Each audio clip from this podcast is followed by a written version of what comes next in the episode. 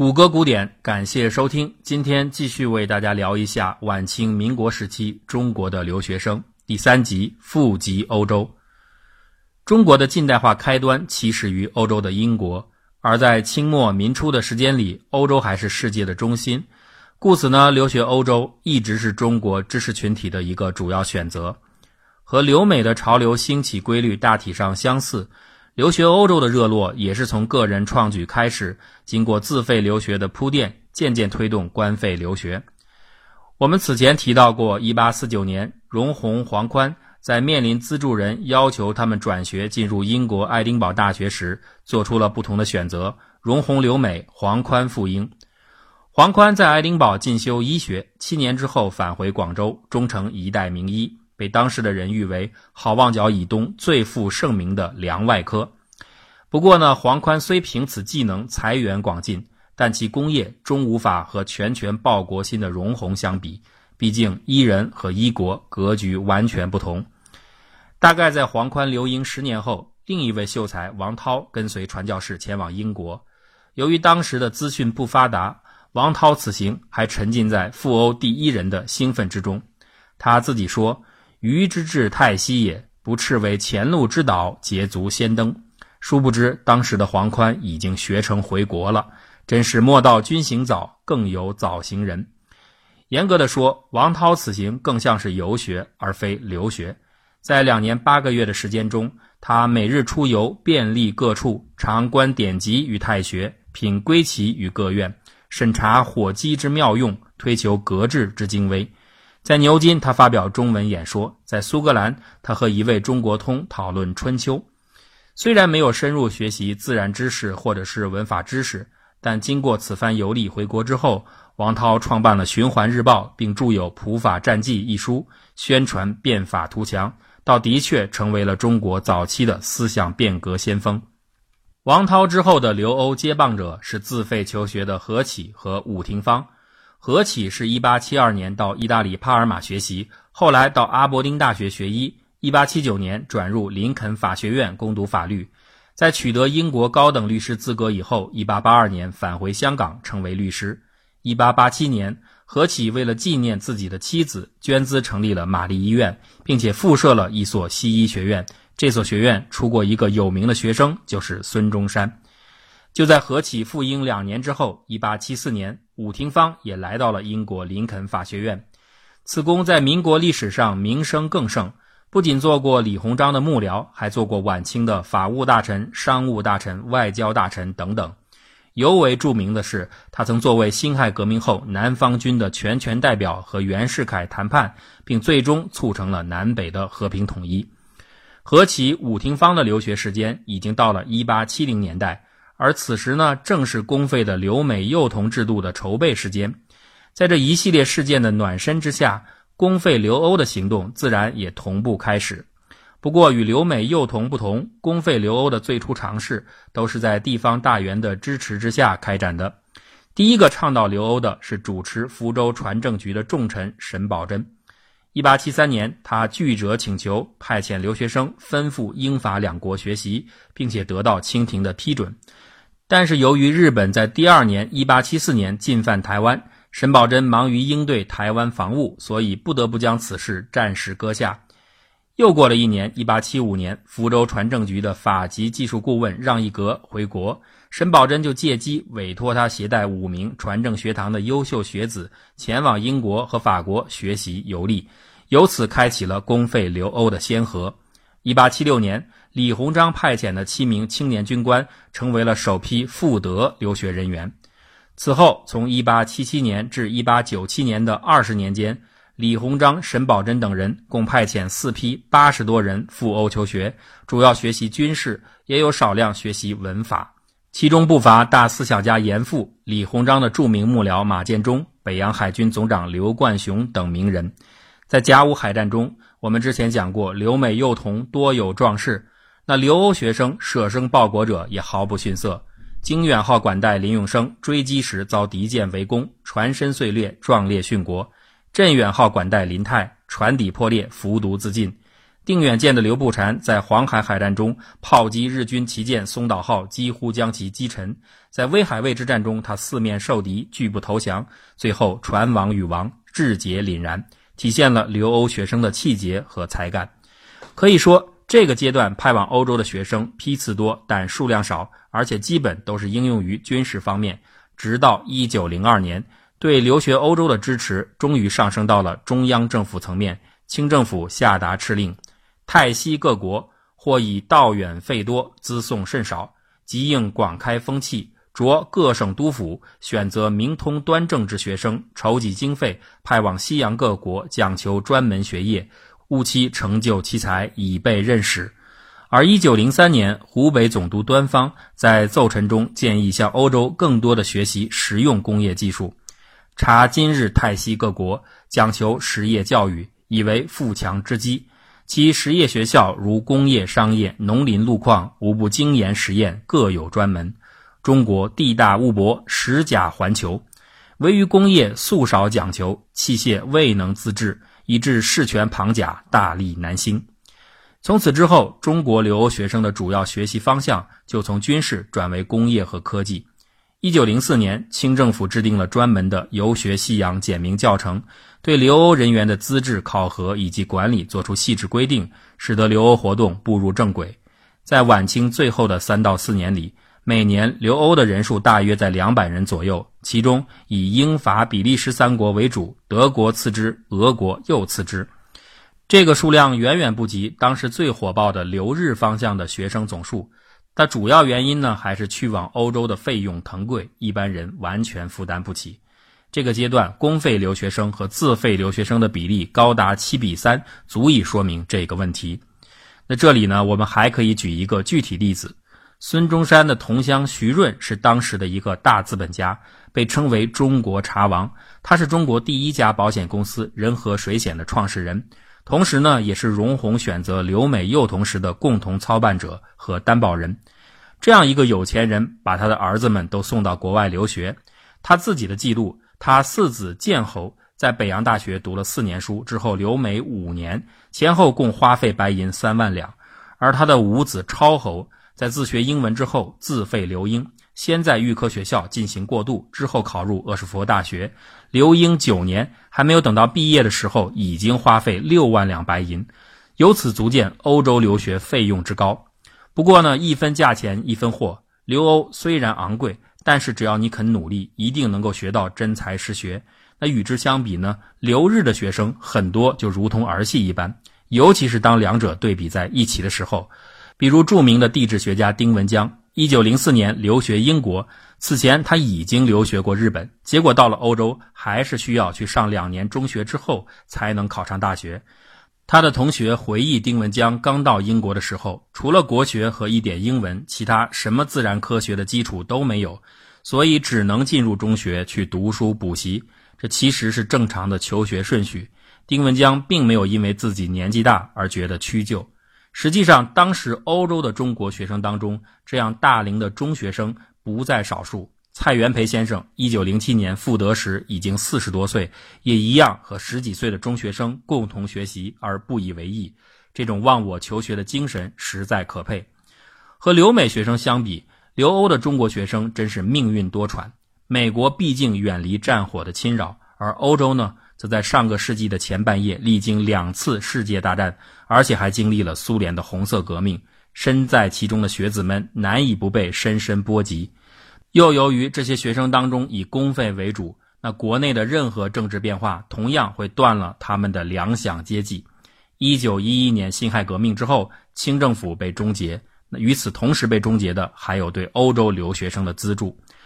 留欧的学生监督眼看着数百名学子进退维谷、衣食无着，只得四处奔走，一面向国外银行借贷，一面向国内的各派别求助。唯记祖国乡老，述储才之广愿，见封国之远求，抚念富集远学之子，辍业可惜，流落可怜，力筹学款，训予维持。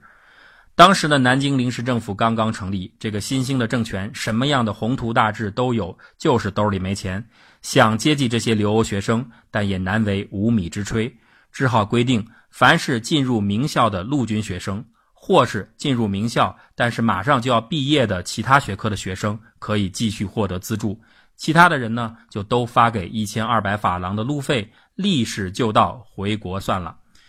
那屋漏偏逢连阴雨，就在这些学生举步维艰的档口，欧洲又爆发了第一次世界大战。欧洲的邮政系统和银行系统陷入瘫痪，国内的汇款无法收到，或者是存款无法取出。与此同时，中国国内也陷入军阀混战的局面，各地纷纷拖欠学款。根据1915年学监的呈报，各地共计拖欠留欧学费折合国币77万多元。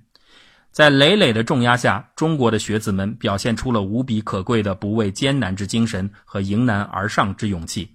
他们抛开对官费的依赖，抛却仰赖他人的幻想，自食其力，务工作劳，倡导上俭乐学。由此不仅改变了留欧学生的风气，而且为稍后的勤工俭学的留学高潮做了最关键的铺垫。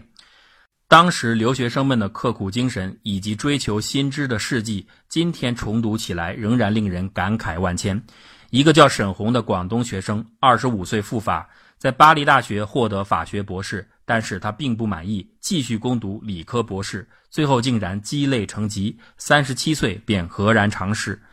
北洋政府称赞他在巴黎繁华之地仅租陋屋一营，攻读请愧均在于此，实为他人所难堪。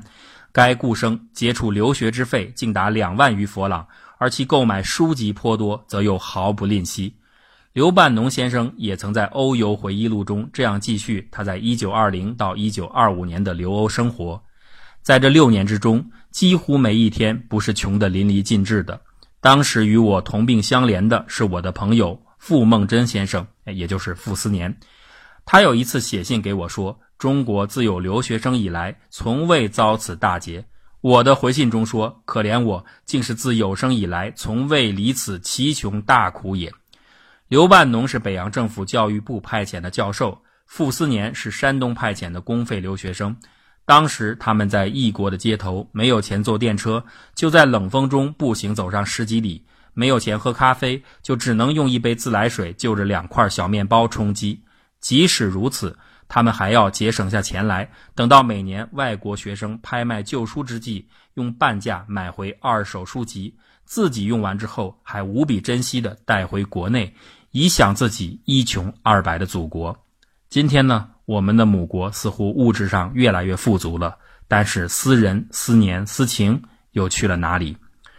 五四运动后，中国国内突然刮起了一股强烈的勤工俭学的留法热潮。这里边呢，大概有三层原因：一个是上述二十世纪一十年代困难时期，留欧学生群体务工自立、求学乐苦的风气渐渐蔚然成风。这使得原本很多人觉得难以负担的留欧学费变得不再是问题，似乎只要筹集到一张赴欧的船票就足够了。第二个原因呢是马列思潮的兴起，让庶民的胜利口号深入人心。当时的马列思想远不像今天一样只能被进行一元化的解读，那个时候这股思想之清新、之受欢迎程度，今天的人们可能难以理解。当时各种衍生思想。质笔丛生，有的人呢以均贫富的观点来理解它，也有人从民权民生的角度来考虑，还有人从无政府的态度来解读。而在这其中，一股主流的概念承接就是劳动光荣、劳动尊严、劳动者有价值。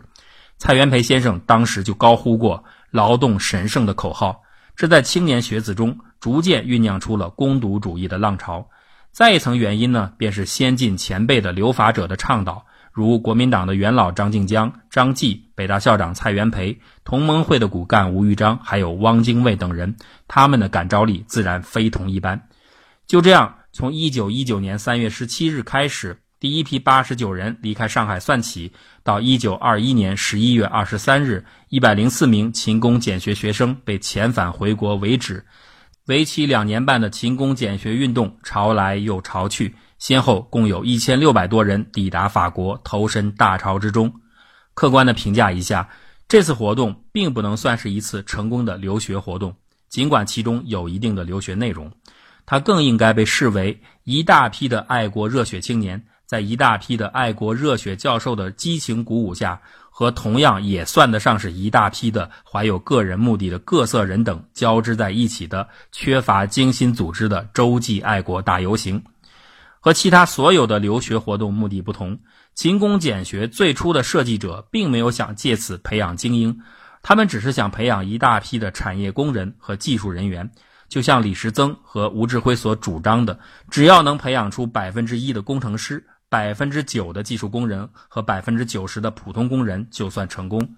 当第一批一百多名中国学生五月十八号到达马赛时，组织者李时增已经兴奋地昏了头。他脱口对法国记者说：“将会有两万人陆续来到法国。”这显然是夸大其词，但当时学生的热烈响应的确是真实的。还在第一批学生没有到达法国之时，等待出港排队的人数已经有六百多人。前文提到的刘半农，他赴法时正好赶上勤工俭学大潮。结果呢，他是在一九一九年二月就订的船票，却到了一年之后的一九二零年二月才登船出发。可见当时等待人员之多，人多了自然鱼龙混杂。这些人当中，最大的五十多岁，最小的才十岁，而且多是中学生、专科生，还有小学生。从事的职业也是五花八门，这里边呢有个别人家境不错，但大部分人都是经济困难、财力不济，勉强凑了一张船票，除此之外便一文不名。故而有不少人其实是抱着强烈的镀金或者是发财梦而来的，结果呢，由于缺乏准备，他们一旦失去了勤工俭学的工作机会，便濒于绝境。当时的一战刚刚结束，法国很快出现了失业潮，自顾尚且不暇，何能去顾及这些俭学青年？结果，这批青年当中，最后有超过百分之十客死他乡。不能不说，这是一个悲伤的结局。说到这里，有一个通常的认识错误，必须要澄清一下。我们很多人认为，这次勤工俭学运动是一批不满意现状的中国爱国青年，在十月革命的感召下去法国寻求无产阶级革命真理。然而，事实上，诚如前文所介绍，此次运动根本就不是一次共产主义学运。尽管里边有周恩来、邓小平、陈毅、蔡和森等人，但是他们毕竟只是众多的留学生当中的极少数。即使对这些人而言，虽然他们也后来办了刊物、成立了党组织，但是1919年时，他们对马克思主义的信念恐怕和后来也是大不一样。否则，你就很难解释他们为何放着苏联不去，而会来到法国。而颇堪玩味的是，在民国的三四十年代，人们对待这次留学大潮同样存在错误的印象，只不过是一面倒的负面看法。而原因呢，仍然是由于这一小部分的共产者的存在，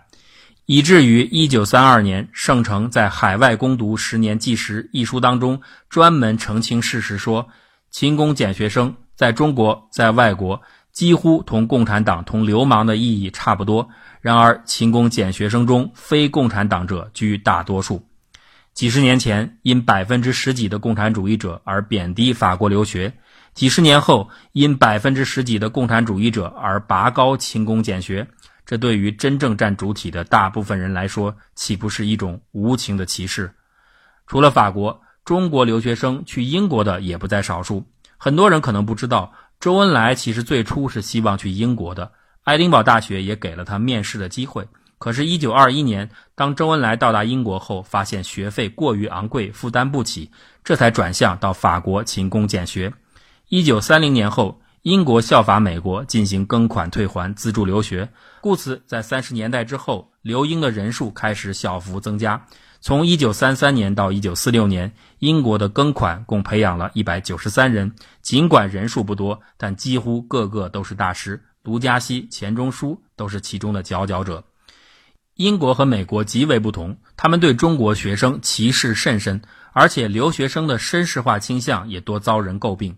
蔡元培曾经说过：“剑桥、牛津诸大学初不以科学为重。”而在养成绅士之态度，曾闻有中国留学生出言偶失绅士体统，其有即与之绝交者？诗人徐志摩先留美后留英，各自两年时间。他曾经对比在两国的生活：